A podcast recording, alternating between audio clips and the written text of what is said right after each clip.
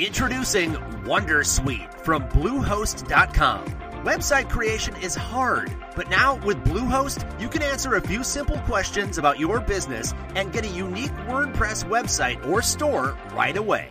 From there, you can customize your design, colors, and content. And Bluehost automatically helps you get found in search engines like Google and Bing. From step-by-step guidance to suggested plugins, Bluehost makes WordPress wonderful for everyone. Go to bluehost.com/wondersuite. Eine neue Folge Dreierbob, präsentiert von der Idealversicherung. Ich bin Fabian Deike. Und hier ist Tino Meyer. Hallo. Ja, es gibt eine ganze Menge ja, Edelmetall zu feiern aus sächsischer Perspektive. Wir blicken mal nicht in die Bob- und Skeleton-Welt, sondern zur nordischen Ski-WM. Das stimmt, die Bob- und Skeleton-Saison ist ja schon vorüber mit dem letzten Wochenende in Sigulda, mit der Entscheidung im Zweier-Gesamtweltcup. Es war der letzte, der noch offen ist. Die Dominanz von Francesco Friedrich ist gebrochen. Johannes Lochner, der Pilot äh, aus Bayern vom Königssee, hat sich zum ersten Mal den Zweier-Gesamtweltcup gesichert. Aber du hast es gesagt, der Winter ist damit noch nicht vorbei. Wir haben die nordische Ski-WM in Planica in Slowenien und da gab's reichlich Edelmetall für Deutschland vor allen Dingen im Skispringen. Dreimal Gold hat gewonnen Katharina Althaus aus Oberstdorf. Aber auch eine sächsische Komponente können wir an dieser Stelle vermelden. Selina Freitag, die kleine Schwester, die kleine große Schwester von Richard Freitag, dem Skispringer, tritt jetzt sozusagen in die Fußstapfen ihres Bruders und ist erfolgreicher als ihr Bruder, hat nämlich zwei WM-Goldmedaillen eingesammelt, einmal mit dem Mixed und einmal mit dem Team. Und damit wir wieder in den Eiskanal zurückkehren. Die Rodelsaison äh, ging am Wochenende zu Ende. Da können wir aus sächsischer Perspektive vermelden. Julia Taubitz hat sich den Gesamtweltcup gesichert. Die Rodlerin aus Annaberg-Puchholz war also über die gesamte, über den gesamten Winter betrachtet die beste, die konstanteste Rodlerin. Ja, und damit würde ich sagen, haben wir auch für diese Podcast-Folge den Ergebnisteil, den sportlichen Ergebnisteil äh, abgeschlossen, denn unser eigentliches Thema in dieser Folge ist ein ganz anderes. Ja, dieses Thema, das schwelte schon lange, seit nun etwa vier Wochen das kann man schon so sagen, brennt das Thema aber. Gemeint ist der Vorstoß des Internationalen Olympischen Komitees bei den nächsten Sommerspielen 2024 in Paris russische und belarussische Athletinnen und Athleten trotz des nach wie vor herrschenden Krieges gegen die Ukraine antreten zu lassen, unter neutraler Flagge. Das Thema ist aber nicht nur ein Sommersportthema, sondern betrifft gleichwohl den Wintersport mit. Deshalb ist es auch ein Thema für den Dreierbob. Ähm, denn auch Sportlerinnen und Sportler beider Länder sollen an Wettkämpfen im Wintersport sicher irgendwann wieder teilnehmen dürfen. Seit dieser Ankündigung der Pläne, das war im Rahmen der Rodel-WM in Oberhof Ende Januar. Da hatte IOC-Präsident Thomas Bach diese Absicht formuliert, diskutiert die Sportwelt, aber auch die Gesellschaft darüber. Wir wollen in diesem Podcast deshalb einmal sortieren. Erstens, welche Meinungen gibt es dazu überhaupt? Was ist so unterwegs? Zweitens, wie sehen das aktive Sportler selbst? Und drittens, was sagt man eigentlich in der Ukraine über das Bestreben des IOC? Sächsische.de hat dazu kürzlich mit dem ukrainischen Botschafter in Deutschland, Alexei Makajew, gesprochen.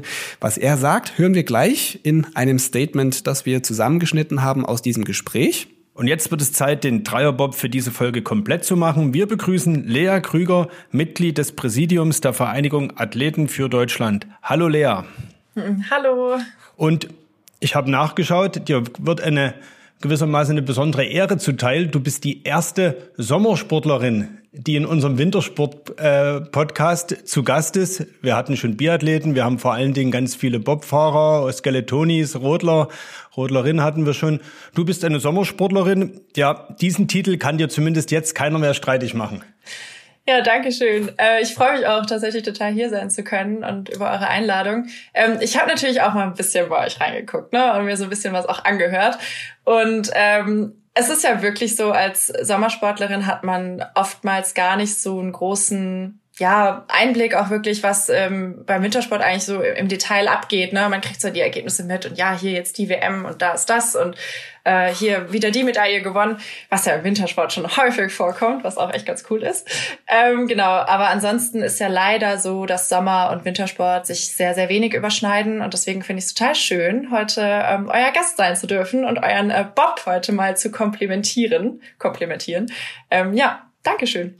Tino hat nicht mal gesagt, was du bist. Du bist Fechterin. Stimmt. Ja, genau, ich bin Fechterin. Also auch noch was richtig Exotisches. Also normalerweise, glaube ich, mit Sommersport denkt man erstmal an Leichtathletik und irgendwie vielleicht noch einen modernen Fünfkampf oder so. Ähm, genau, ich bin Fechterin. Ja, ähm, die Frage, ob du schon mal Bob gefahren bist, die sparen wir uns an der Stelle.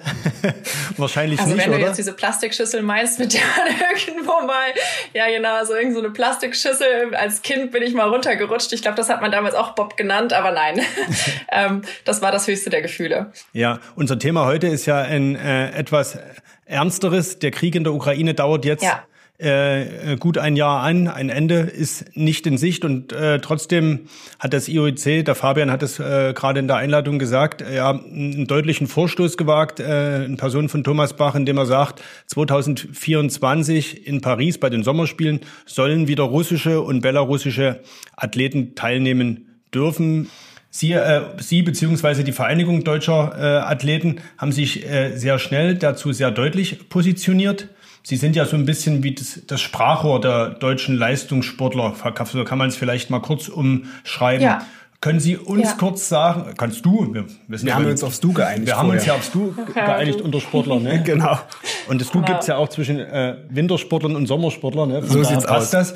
Äh, ja, Lea, kannst du uns kurz äh, sagen, wie die Haltung der deutschen Leistungssportler zu dem äh, keineswegs einfachen Thema ist?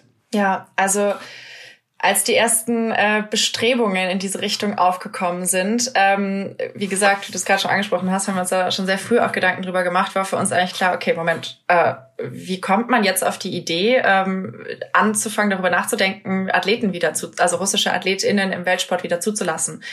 Für uns war eigentlich an allererster Stelle klar, okay, es ist nach wie vor ein andauernder Krieg in der Ukraine. Es ist, eigen, es ist einfach nicht der Zeitpunkt dafür, über äh, Lockerungen zu sprechen, auch was Sanktionen im Sport angeht. Ähm, wobei ja die, muss man ja auch differenzieren, die russischen AthletInnen und auch ich, also wenn ich jetzt über russische Athletinnen rede, schließt das auch die weißrussischen übrigens immer mit ein. Das nur einmal hier klarzustellen. Ähm, genau, wenn man jetzt, die sind ja eigentlich ausgeschlossen worden äh, vom Weltsport, um die Sicherheit der AthletInnen tatsächlich zu gewährleisten. Also es ist ja noch nicht mal so als Sanktion ausgesprochen, sondern die dürfen nicht teilnehmen, weil man um die Sicherheit der russischen und weißrussischen Athleten fürchtet. Und da gab es dann die ersten Gespräche, ja, die sollen jetzt wiederkommen. Und wir saßen irgendwie so da und gerade beim Fechten, also Fechten ist tatsächlich eine Sportart, die sehr, sehr, sehr eng mit dem, mit den Russen und mit dem russischen Sport auch verwoben ist. Ähm, und bei uns war klar, okay, äh, bei uns sind die ratzfatz wieder da. Und dann kamen so die ersten Fragen auf, okay, stopp, also gut, wir haben den andauernden Krieg in der Ukraine. Die Ukrainer können momentan nicht mal richtig trainieren. Die Athlet, Athleten und auch Trainer sterben an der Front. Ähm, ist irgendwie gerade aus der Perspektive einfach schon, um salopp zu sagen, sehr komisch und merkwürdig, dann über so etwas zu, äh, nachzudenken. Ähm, und dann haben sich vor allen Dingen daraus auch viele Fragen ergeben, die sich einfach für uns aufgeworfen haben.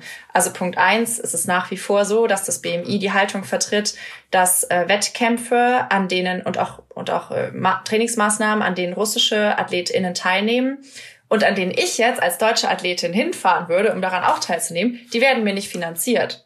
Das heißt, äh, okay, ich kann dann zwar hinfahren, aber ich krieg dann kein, also ich muss es dann alles aus eigener Tasche zahlen. Ist ja irgendwie ein bisschen komisch. Kurz die Abkürzung Ähm, BMI, Bundesministerium des Inneren. Ja, genau. BMI ist Bundesministerium für Inneres. Dankeschön. Äh, ja, ähm, genau. Das war eine Frage, die sich bei uns aufgeworfen hat.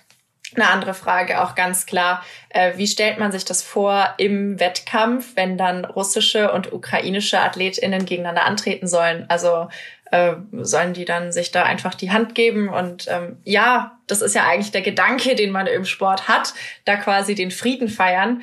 Aber ich glaube, dass das momentan gar nicht möglich ist, auch für viele der ukrainischen AthletInnen, das überhaupt ähm, emotional leisten zu können, um es wirklich auch mal so zu sagen.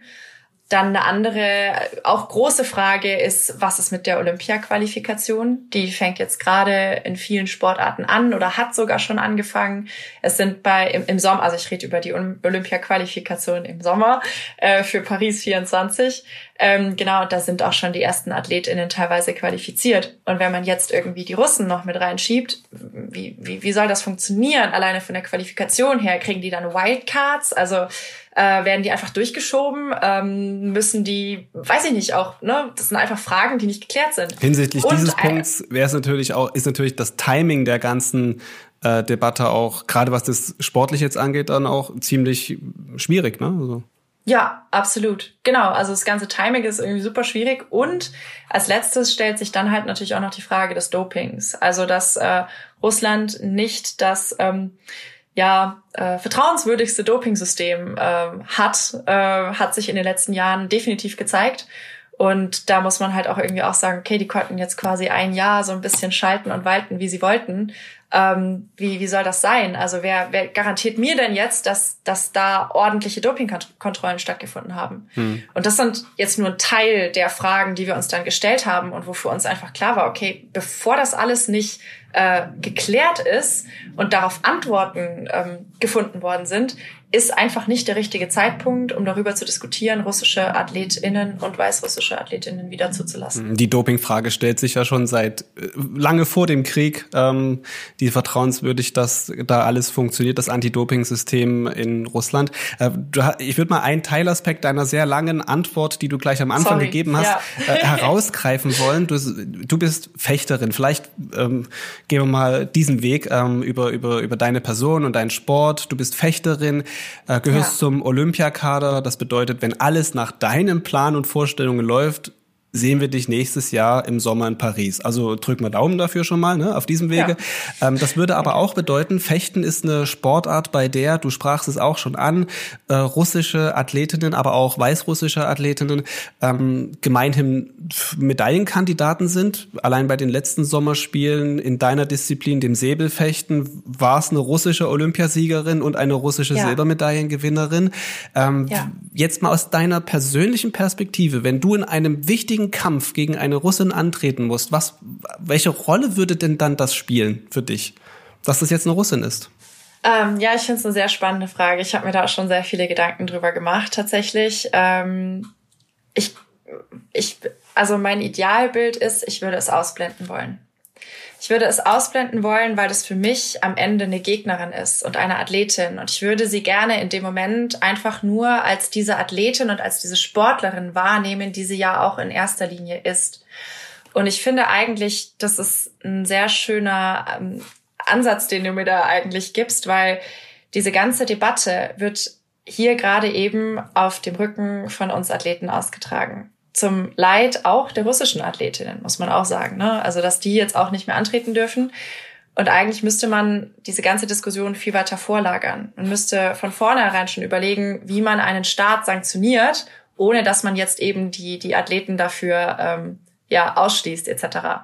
Ähm, genau, aber um auf deine Frage zurückzukommen, ich würde versuchen, sie einfach als Athletin zu sehen. Ähm, ich weiß nicht, ob mir das dann unbedingt gelingt. Aber ich, ich, ich glaube, dass ich das äh, rausfinden werde in den nächsten Monaten. Hm, weil es ja. wahrscheinlich unweigerlich dazu kommt, dass auch in den, in, im Vorfeld schon äh, dann Russinnen ja. und Belarussen wieder zum, zum Wettkampf zugelassen sein werden. Für dich als deutsche Athletin ist es natürlich dann, ich in Anführungszeichen gesprochen, dann aber vielleicht dann doch etwas leichter, gegen eine Russin zu kämpfen oder wie sagt man im Fechten kämpfen? Zu fechten. So. Ja, zu fechten, zu kämpfen. Äh, dass man ja. gegen eine Russin kämpft für, für eine Ukrainerin, wäre das natürlich nochmal ein ganz anderes Niveau. Wir haben in der vergangenen Folge Dreierbob hier mit Michael Rösch, mit dem Ex-Biathleten gesprochen, der sagte, er könne es sich nicht vorstellen, dass ein Russe und ein Ukrainer nebeneinander an einem Schießstand stehen. Ich meine, beim Biathlon kommt natürlich mit dieser Komponente Schießen dann noch etwas dazu, was auch optisch und, und auch von der Sache her schwierig ist. Beim Fechten geht man ja auch aufeinander los. Für Ukrainerinnen und Russinnen wäre das dann doch ein, ein unmittelbares Aufeinandertreffen. Wie kann sowas funktionieren? Vielleicht in diesem Sport? Was glaubst du? Ja. Introducing Wondersuite from Bluehost.com. Website creation is hard, but now with Bluehost, you can answer a few simple questions about your business and get a unique WordPress website or store right away. From there, you can customize your design, colors, and content. And Bluehost automatically helps you get found in search engines like Google and Bing. From step-by-step guidance to suggested plugins, Bluehost makes WordPress wonderful for everyone. Go to bluehost.com/wondersuite. Ja, ja, ja, ich meine, ja, Fechten ist ein Kampfsport. Also wir hauen uns ja gegenseitig. Es geht, wir imitieren ja quasi einen, ja, einen Kampf, einen Krieg, ein Kräftemessen direkt. Ähm, wir stehen nicht nur nebeneinander, sondern wir hauen uns ja wirklich. äh, im, im Säbel jedenfalls, aus dem ich komme. Und ich habe auf den letzten Wettkämpfen auch mit einigen Ukrainern darüber gesprochen, Ukrainerinnen, ähm, und für die ist das zum Teil unvorstellbar. Also die sagen, so wie Michael das auch gesagt hat, für mhm. die ist es unvorstellbar, ähm, jetzt gerade gegen eine Russin anzutreten, weil sie, und das kann ich absolut verstehen, ich meine, da steht dann nicht eben eine Athletin vor dir, sondern da steht eine Russin vor dir. Und die repräsentiert das Land und hat sich im Zweifel sogar noch auf die Seite des Kriegs gestellt, unterstützt den noch. Und dieser Staat wirft gerade eben Bomben auf deine Familie und diese Person vor dir unterstützt das auch noch? Nee, also da, das, das, das kann ich auch absolut nachvollziehen. Das ist unvorstellbar und ich finde auch, das ist ein Aspekt, der den ukrainischen AthletInnen momentan eigentlich nicht zugemutet werden darf, dass sie überhaupt in so eine Situation gebracht werden. Du hast einen anderen wichtigen Aspekt auch schon angesprochen, nämlich dass der Konflikt ein Stück weit auf, den, äh, auf dem Rücken der Sportler, der Sportlerinnen ausgetragen wird. Das ist ja ein ja. Punkt, den der, das IOC sich zunutze macht und sagt, so soll es eigentlich nicht sein. Ne? Wir wollen den, diesen ja. politischen Konflikt jetzt nicht in den Sport äh, eskalieren lassen. Die Idee ist, dass Russen und Belarussen unter einer neutralen Flagge äh, antreten sollen. Und sie sollen sich vorher ein Stück weit dazu bekennen, dass sie den Krieg nicht unterstützen. Ne? Das ist ein bisschen das klingt ein bisschen nach einem Widerspruch, wenn man sich in Russland auskennt. Denn öffentlich ja. gegen den Krieg zu sein, steht in Russland unter Strafe. Dazu ist genau. das ganze Sportsystem ja auch ein, äh, ein, Stück weit ein sehr zentralistisches mit Armeesportvereinigungen und so weiter und so fort.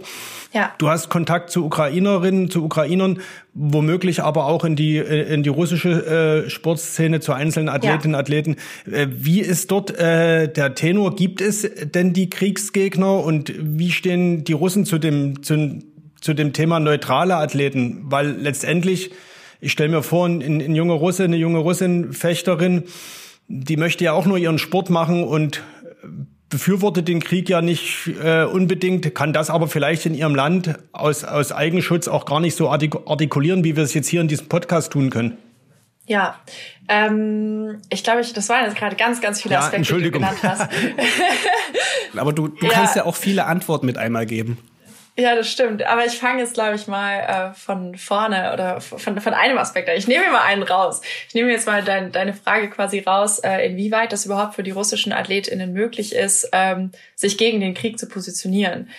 Ähm, es ist eigentlich nicht möglich. Du hast es selbst schon angesprochen, es steht unter Strafe. Und es gibt auch ähm, eine, ich finde, sehr äh, ja, bedeutende ich, ich finde jedenfalls bedeutende oder beispielhafte äh, Geschichte, die sich in den letzten ähm, ja, Monaten diesbezüglich ereignet hat, aus dem Fechtsport. Ähm, das ist nämlich ganz spannend. Der ähm, Vorsitzende des äh, russischen Nationalen Komitees, das ist das Pendant zum Deutschen Olympischen Sportbund bei uns, ähm, ist ein ehemaliger Fechter, ähm, Stanislav Pozniakov. Und seine Tochter ist übrigens äh, du hast es gerade angesprochen, Fabian, Olympiasiegerin geworden letztes Jahr. Äh, bei den letzten Olympischen Spielen. 21. Ähm, hm. genau, in Tokio. Und diese Tochter, ähm, Sophia, übrigens eine, ja, das, das, das möchte ich auch irgendwie nochmal vorheben. Das ist jemand, der mich seit vielen Jahren begleitet hat im Sport. Wir sind dasselbe Alter, das ist eine Weggefährtin wirklich. Ähm, und sie ist verheiratet ähm, gewesen mit einem anderen Fechter, ähm, Konstantin Lokanov. Und Konstantin ähm, unterstützt oder fand das nicht gut mit dem Krieg, um es jetzt mal so auszudrücken. Und der, ähm, der Vater, also Pozniakov, äh, Vorsitzender, wie gesagt, des russischen Olympischen Komitees, hat sich hingestellt und gesagt, äh, liebe Athletinnen und Athleten aus Russland, ich fordere euch dazu auf, äh, die Armee und euer Land zu unterstützen und den Krieg zu unterstützen und ähm, ja, hat da wirklich aktiv um die Unterstützung der AthletInnen und des Sports für den Krieg geworben. Und diesem Aufruf sind natürlich auch sehr, sehr viele nachgekommen, weil alles andere wird schwierig. Konstantin hat sich nämlich dann dagegen ausgesprochen. Er hat gesagt, nein, ich finde diesen Krieg nicht gut, der hat nichts mit mir zu tun, ich will nichts damit zu tun haben. Äh, was natürlich dann sehr kritisch war, auch gerade aufgrund der Position, die eben sein Stiefvater im, in diesem ganzen Konstrukt hat. Und Konstantin ist jetzt ähm, in die USA ausgewandert und hat sich auch von Sophia getrennt und ähm, ja, wird erstmal nicht äh, mehr für Russland fechten, sondern ähm, ist jetzt, glaube ich, ich glaube, er möchte eine andere Staatsbürgerschaft annehmen, um dann vielleicht auch wieder zurückzukommen zum Fechten und in den Sport. Aber für Russland wird es ihm nicht mehr möglich sein. Und äh, er hatte, ich sag mal, die, den Mut und auch die Möglichkeiten, das möchte ich auch ganz klar herausstellen, die Möglichkeiten und das Privileg, so ein bisschen ähm, das sagen zu können. Aber es gibt viele AthletInnen in Russland, die das nicht können, weil da finanzielle Aspekte einfach dahinter stehen, weil sie die Familien nicht in Gefahr bringen wollen, weil sie am Ende eben auch noch dafür Sorge tragen müssen, dass eben die Familien überhaupt finanziert und auch ernährt werden. Ähm, und die können das überhaupt nicht machen, weil wenn man das macht in Russland, dann ist man weg vom Fenster, um es mal so salopp zu sagen. Ja. Das IOC hat noch ein weiteres Argument ins Feld geführt, nämlich, äh, dass man ja nicht alleine dasteht mit der Idee und dass jetzt auch nicht etwa eine Gefälligkeit gegenüber Russland sei, sondern dass viele Teil, äh, Teilnehmernationen des IOC äh, diese, diesen Gedanken auch folgen. Zum Beispiel China, zum Beispiel viele Nationen, sage ich mal, der südlichen Erdkugel. Wie nimmst du diese Debatte wahr in der, in der Sportwelt, die sich ja gerade ziemlich zerrissen dann auch zeigt? Du hast die Internationalität auch im, im, im Fechtsport angesprochen. Viele Nationen kommen zusammen. Ist diese Zerrissenheit auch zu spüren? Ich glaube, in der Halle an sich ist es nicht so unmittelbar zu spüren. Es gibt natürlich, und ich glaube, da muss man so ein bisschen differenzieren, die Nationen, die einfach näher dran sind. Und das sind wir halt in Europa einfach. Ähm, bis jetzt hatten wir wirklich das Glück in den letzten Jahren diesen, wir hatten Frieden. Wir kannten Krieg nicht in Europa. Und plötzlich ist es irgendwie mitten, mitten unter uns. In Europa passiert jetzt so etwas. Und das war glaube ich, für alle, für alle europäischen äh, Bürger ein, ein sehr großes Aufrütteln. Und China und äh, die anderen Staaten, die du gerade eben genannt hast, die sind so weit weg. Und für die ist das wahrscheinlich so, wie ähm, ja für uns jetzt andere Kriege in der Vergangenheit waren. Ähm, ja, es, es gibt auf der anderen Seite auch hier in, in ähm, Europa Teams, die sich auf einmal nationenübergreifend bilden. Also Aserbaidschan würde ich jetzt einfach mal als Beispiel anführen. Da, die, die haben ein bisschen eingekauft in Anführungszeichen in den letzten Jahren. Und die haben sich äh, russische AthletInnen geholt, zwei und eine Weißrussin. Ähm, und eine Aserbaidschanerin ist noch mit im Team und einen ukrainischen Trainer. Und das sind ja eigentlich gerade genau die Staaten, die sich gegenüberstehen. Und die vereinen sich dort aber in Aserbaidschan zu einem Team, sind super erfolgreich, äh, haben vor zwei Wochen schon wieder äh, Sil Silber auf dem Weltcup gewonnen. Ähm, die eine ähm, ehemalige Russin, jetzt Aserbaidschanerin, ist lange Zeit Nummer eins der Welt gewesen, äh, mit dem ukrainischen Trainer. Und ähm, ja, also ich finde irgendwie, es spaltet auf der einen Seite die, diese ganzen Haltungen, ne, China und auch, auch Thomas Bach sagt, das sind ja nicht irgendwie, es gibt auch andere Bestrebungen, die eben dieses, diese Wiedereingliederung Russlands befürworten. Und auf der anderen Seite sehen wir ja auch, was der Sport eigentlich kann. Und das ist ja Brücken bauen. Hm. Und äh, ja. Was auch immer so eine Bestrebung ist, weil du gerade Thomas Bach gesagt hast, ist auch so eine Aussage von ihm gewesen jetzt in den vergangenen Wochen, die da immer mitschwingt, ähm, dass Sport mit Politik nichts zu tun haben sollte. Und das ist natürlich, wenn wir über den Krieg sprechen, sprechen wir über eine politische Debatte, über ein großes politisches Thema. Wie siehst du das? Kann man Politik und Sport bei so einer Frage überhaupt noch trennen? Nein. Also Sport ist politisch und ähm, das fängt ganz klar damit an, dass sich der Sport ja auch einige Werte auf die Fahne geschrieben hat, wie zum Beispiel Frieden. Ähm, und wenn dann ein Staat oder ähm, muss ja immer ja differenzieren. Beim IOC sind ja die NOKs, also die nationalen Olympischen Komitees, Mitglieder und nicht die Staaten selbst. Aber wenn eben ein Staat eines nationalen Olympischen Komitees ähm, jetzt komme ich wieder den Schwung dazu, während der Olympischen Spiele, die ja zu dem Zeitpunkt ähm, stattgefunden haben, es waren ja gerade eben die Winterspiele, einen anderen Staat äh, angreift, dann ist das ja schon mal ganz klar auch ein Bruch äh, nicht nur sowieso des Friedens ähm, und des Völkerrechts, sondern ja auch der Olympischen Charta und der Werte des Sports. Und da fängt es ja schon an. Und zudem muss man ja dann auch gucken, wie ähm, Russland in, letzter, in den letzten Jahren wirklich den Sport politisiert hat und ja auch als politisches Instrument ganz bewusst eingesetzt hat und es auch weiterhin tut. Fängt dann an mit staatlichem Doping, dass man irgendwie will, die Top-Athleten irgendwie zu haben und naja, Top-Athleten im Sinne von die krassesten Athleten und die größten Erfolge und die heftigsten Medaillen, um diese dann irgendwie dem Volk zu zeigen und zu zeigen, wir sind stark, wir ähm, ja, diese Repräsentation nach außen und diese Darstellung mit dem Sport fängt dort an. Äh, dann eben, wie gesagt, ähm, dreifacher Frucht des Olympischen Friedens, den, den Russland auch angeführt hat. Äh, die AthletInnen werden dazu aufgerufen, ähm, den Sport, äh, den Sport, den Sport, den Krieg aktiv zu unterstützen. Ähm, wie soll man hier von einer Trennung ähm, zwischen Politik und Sport ausgehen? Das geht gar nicht mehr. Hm. Ähm, gut nochmal dieser Hinweis auf vergangenes Jahr, als die Winterspiele in Peking waren. Die waren, ja. glaube ich, also die Olympischen Spiele waren, glaube ich, gerade beendet ja, und genau. die Paralympischen ja. sind gerade losgegangen. Da genau. begann der Angriff. Ne?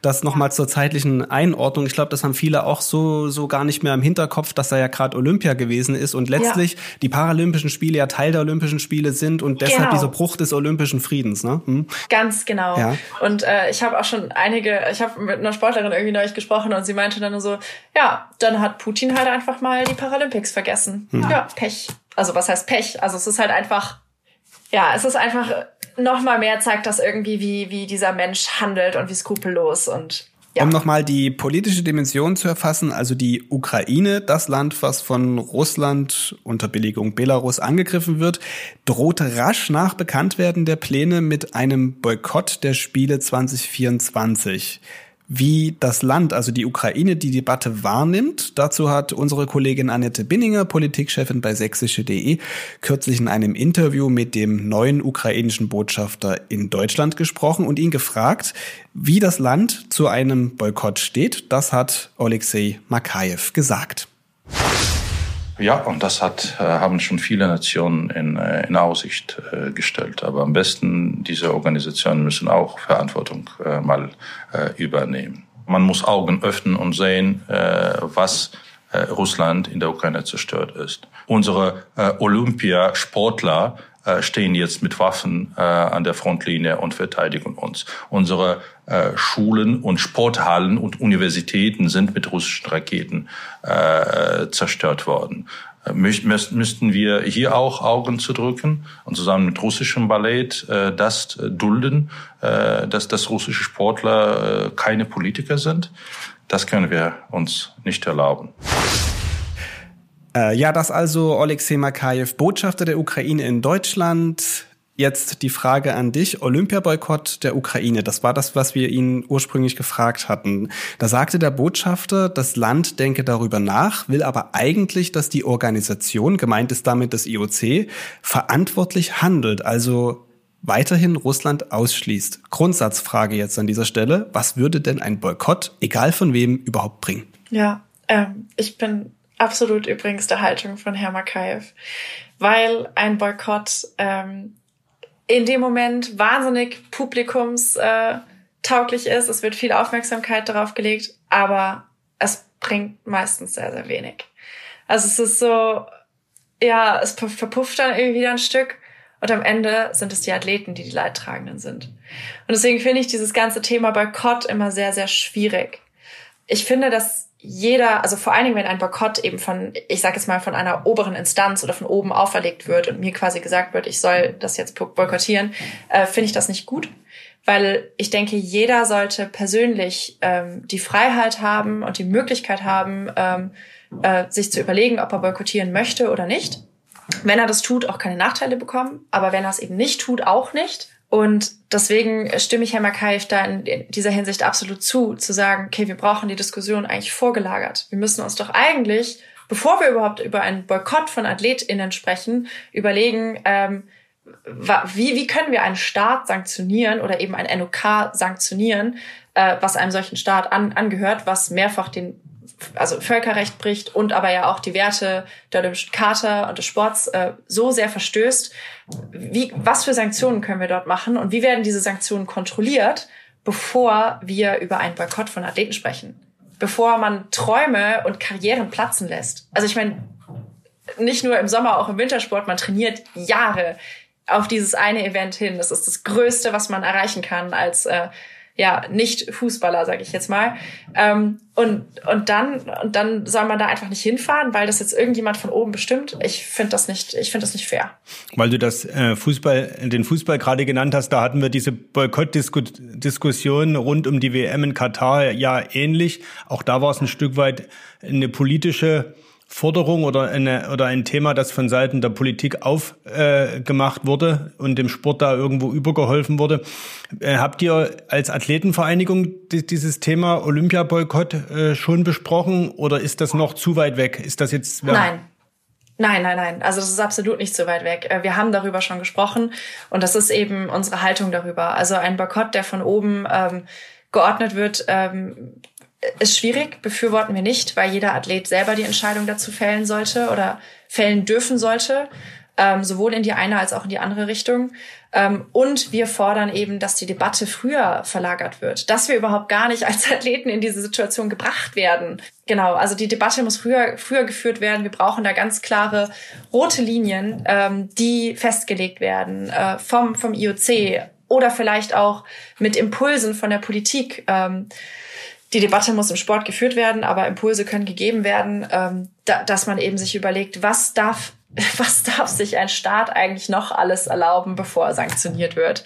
Also da hat für mich Russland definitiv in den letzten Jahren eine ganz klare rote Linie überschritten. Also Und bevor da, man über Boykott ja äh, westlicher Staaten oder der westlichen Staaten oder nachdenkt, sollte erstmal geschaut werden, wie kann man mit Russland umgehen, wie kann das IOC mit Russland umgehen oder sollte es mit Russland umgehen. Passend dazu als Einschub an dieser Stelle vielleicht noch, wir haben zu diesem Gesamtthema, also russische Athleten, teilnehmen bei Olympischen Spielen, ja oder nein? Und auch zu der Frage, was ein Boykott denn bringt oder ob man einen Boykott befürworten oder ablehnen würde. Zwei repräsentative Umfragen mit dem Meinungsforschungsunternehmen Cive durchgeführt, insbesondere zu der Frage, ob man Verständnis dafür habe, wenn bei einer Zulassung russischer und belarussischer Sportler andere Nationen diesen Spielen fernblieben, sagt die Mehrheit der deutschen Bundesbürger, immerhin 58 Prozent, sie würden das richtig finden. 34 Prozent Prozent hingegen sagen, sie würden es falsch finden. Also wenn dann andere Nationen und die Ukraine vielleicht auch selbst die Spiele boykottieren würden, sollten eben Russen dran teilnehmen. Das vielleicht noch als Ergänzung, weil das Thema ja nicht nur die Sportwelt, sondern die gesamte Gesellschaft beschäftigt. Spannend. Äh, spannende Zahlen. Hm, welchen Gedanken habt ihr als Athletenvereinigung eigentlich zum IOC? Ich meine, der Vorstoß war jetzt keiner, der aus der Politik kam, sondern einer, äh, sage ich mal, aus dem Sport selbst. Thomas Bach, äh, Präsident des Olympischen, Internationalen Olympischen Komitees. Übrigens früher auch mal äh, Fechter gewesen, aber das ist jetzt wirklich äh, rein, rein zufällig. Das, das äh. wollte ich hier mit Absicht eigentlich nicht aufmachen, das Thema. nee, das ist ja auch nur, ist ja auch nur, äh, nur der Vollständigkeit halber, dass er auch ein Sportler äh, mal gewesen ist, Fechter war. Äh, ja, ich bin hier gerade in die Parade gefahren. Das stimmt, ja. Jetzt muss ich sagen, halt. In die Parade gefahren. Im, mit dem Bob in die Parade gefahren. äh, ja, äh, was wirft das für ein Licht auf das IOC, äh, dem ja jetzt nicht gerade das beste Image anhaftet? Ja, also es ist ähm, wieder mal so, äh, dass wir so ein bisschen das Gefühl haben, ähm, ja, das IOC hat hier selber keine klaren Linien. Äh, das IOC macht sich da auch so ein bisschen zu abhängig von Russland. Und das IOC gibt mal wieder auch mit diesem ganzen Vorstoß die Verantwortung ab. Und das kennen wir auch schon aus der Vergangenheit. Ähm, es war ja mit dem Dopingskandal auch so, dass dann die Weltverbände entscheiden sollten. Und das haben wir jetzt hier auch wieder. Also das IOC sagt ja, äh, ja, die Weltverbände sollen dann darüber entscheiden, ob die Russen wieder zugelassen werden oder nicht, äh, Verantwortung abgeben. Und das ist ähm, ja, es ist problematisch, weil gerade, wir haben es vorhin angesprochen, man bräuchte gerade jetzt eine einheitliche Linie, eine einheitliche Regelung. Man müsste über generelle Sanktionen für einen Staat sprechen und nicht wieder so ein Flickenteppich und Larifari. Hm. Jetzt läuft die Uhr in Richtung Paris. Ich meine, wir haben jetzt Februar 2023 und Olympia ist im Sommer 24, aber das ist in so einem olympischen Zyklus dann doch wenig Zeit. Ähm, bis dahin, du sprachst ganz am Anfang unseres Gesprächs das Thema Qualifikation an. Letzte Frage, was glaubst du, wie sich das jetzt in den nächsten Wochen weiterentwickeln könnte, dieses ganze Thema? Ähm, ja, also ganz ehrlich, ich glaube, dass es genau so laufen wird, äh, wie, wie wir es alle, glaube ich, so ein bisschen schon fühlen können, dass äh, am Ende, was ich gerade auch angesprochen habe, die Weltverbände darüber entscheiden werden, ob die russischen AthletInnen wieder zugelassen werden oder nicht. Da wird es dann Verbände geben, die das tun. Da wird es wieder andere geben, die das nicht tun. Ähm, ich bin sehr gespannt, äh, wie sich das IOC, ich glaube, die nächste Sitzung ist Ende März, ähm, die dann endgültig auch darüber entscheiden soll, und da soll das nächste Statement rauskommen, wie das IOC sich dann positioniert, was die Olympischen Spiele angeht. Das ist ja deren, ich sag mal, Machtbereich. Ja, aber ich glaube, dass wir die russischen AthletInnen unter neutraler Flagge, ich lache ein bisschen bei dem Wörtchen neutral, hm. ähm, ja wieder, wieder sehen werden. Wie ist die Haltung äh, in deinem Weltverband? Wie ist das beim Fechten? Gibt es da ein Stimmungsbild? Ja, bei uns werden die schon vor März wieder da sein. Ah, okay. Also wir haben, glaube ich, Mitte März äh, ist die nächste Exekutivkomiteesitzung bei uns. Und ähm, so wie das momentan aussieht, werden sie ab da wieder dann, also ab April werden sie wieder auf der Bahn stehen. Ab April geht bei uns die Olympia-Quali los. Das heißt, das, was wir gerade in der vergangenen knappen Dreiviertelstunde besprochen haben, ist im Fechten ein ganz reales Szenario, äh, dass sich eben äh, ukrainische und russische Sportler gegenüberstehen mit ja. mehr oder weniger einer Waffe in der Hand. Das ist also jetzt nicht nur herbeigesprochen, sondern wird auch deiner Einschätzung nach jetzt schon in zwei, drei Wochen Realität sein. Ja, definitiv. Also wir versuchen gerade eben tatsächlich noch die Regeln der, des internationalen, der FIE, also des internationalen Weltverbands zu ändern, weil ähm, ein man, wenn man nicht antritt, also quasi einen Boykott macht gegen eine, gegen einen anderen Athlet oder eine andere Athletin, dann wird man disqualifiziert. Ähm, das heißt, man muss dann so tun, als ob man verletzt ist. Ähm, und ich weiß aber zum Beispiel auch von einer Ukrainerin, die ganz klar sagt, sie will das eigentlich auch gar nicht, sie will gar nicht boykottieren, sie will schon gegen die antreten, weil sie will zeigen, dass sie da ist. Und das ist ja auch ganz klar die Haltung der Ukraine. Wir wollen zeigen, dass wir da sind. Wir wollen zeigen, dass wir leben. Wir wollen zeigen, dass die Ukraine existiert. Und deswegen wollen wir auch antreten. Deswegen wollen wir auch gegen die Russinnen antreten und ihnen da nicht einfach kampflos das Feld überlassen. Ähm, aber was sie nicht machen möchte, diese ukrainische Athletin, ist, ich, sie möchte der Gegnerin am Ende nicht die Hand geben müssen. Was ja ein Zeichen des Respekts auch ist und ja irgendwie auch ein Zeichen des Friedens nach so einem Kampf, dass man sich danach die Hand gibt und quasi versöhnt. Das ist ja ein bisschen symbolisch auch. Das möchte sie nicht tun. Und dieser, diese Verweigerung des Handschlags äh, birgt auch oder bringt auch die Disqualifikation mit sich. Und äh, da sind wir gerade ein bisschen am Überlegen, ob wir diesen Aspekt nicht ändern können. Hm, ich glaube, wenn man andere Dinge in die Wege leiten kann, sollte doch eine, ein Handschlag nicht das große Problem sein. Meint man, ist abzuwarten. Ja, ja, ja. Mhm. ja. Lea Krüger, wir danken dir für dieses Gespräch. Die erste Fechterin im Wintersport-Podcast Dreierbob. Äh, die Fahrt ist dir gelungen. Dankeschön. Es hat sehr viel Spaß gemacht und äh, ich, ich glaube, ich bin noch nie so gut den, den äh, äh, Eiskanal runtergekommen. Und wenn du mal irgendwann in Dresden bist oder noch ein Stück weiter östlich in Altenberg, gib uns ein Zeichen. Äh, wir haben da Kontakte. Da können wir aus äh, so einem Gespräch dann auch mal äh, so handfest äh, Bob fahren sozusagen. Also so in echt, oh, so, so richtig im Eiskanal. Aber ja, das vielleicht erst nach, nach Paris 24 wenn, wenn, das, wenn der eine Punkt abgehakt ist sozusagen. Ja, das stimmt, weil tatsächlich dürfen wir nämlich gar, also ich darf noch nicht mal Skifahren gehen, gerade im Winter, weil Verletzungsgefahr so hoch. Ja, deswegen, ja, vielleicht schieben wir es nochmal auf. Dann frage ich mal Diana Eidberger, auf die nicht Lust hat mitzukommen, die ist ja auch bei uns mit dem Präsidium. Dann, genau. Ähm, Und ja. Rodeln ist auch schnell. Also in diesem Eben, Sinne. Rodeln. ja, machen wir einen Mix. okay, alles klar. Vielen Dank für das Gespräch. Ja, danke euch. Ja, und während für Lea Krüger die Saison jetzt so richtig losgeht mit Olympia-Quali und Weltcup, biegt der Dreierbob tatsächlich so langsam auf die Zielgerade rein. Der Winter ist vorbei und ja, wir erreichen so langsam wieder das Ziel. Also wenn ich so aus dem Fenster geguckt habe am vergangenen Wochenende, konnte ich noch nicht sehen, dass der Winter vorbei ist. Gefühlt habe ich es auch nicht. Die Temperaturen waren noch sehr, sehr niedrig. Aber du hast recht, die Saison neigt sich dem Ende und wir haben aber noch auf Tasche, wie man so schön sagt, in der Hinterhand ein paar spannende Gespräche. Die kommen dann hier noch im Dreierbob. Bis die Saison zu Ende geht, ist es noch ein kleines Stückchen hin. Aber wir sind, wie du sagst, auf der Zielgeraden.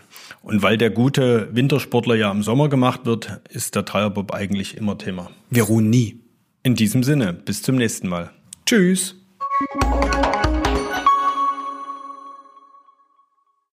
Introducing Wondersuite from Bluehost.com. Website creation is hard, but now with Bluehost, you can answer a few simple questions about your business and get a unique WordPress website or store right away.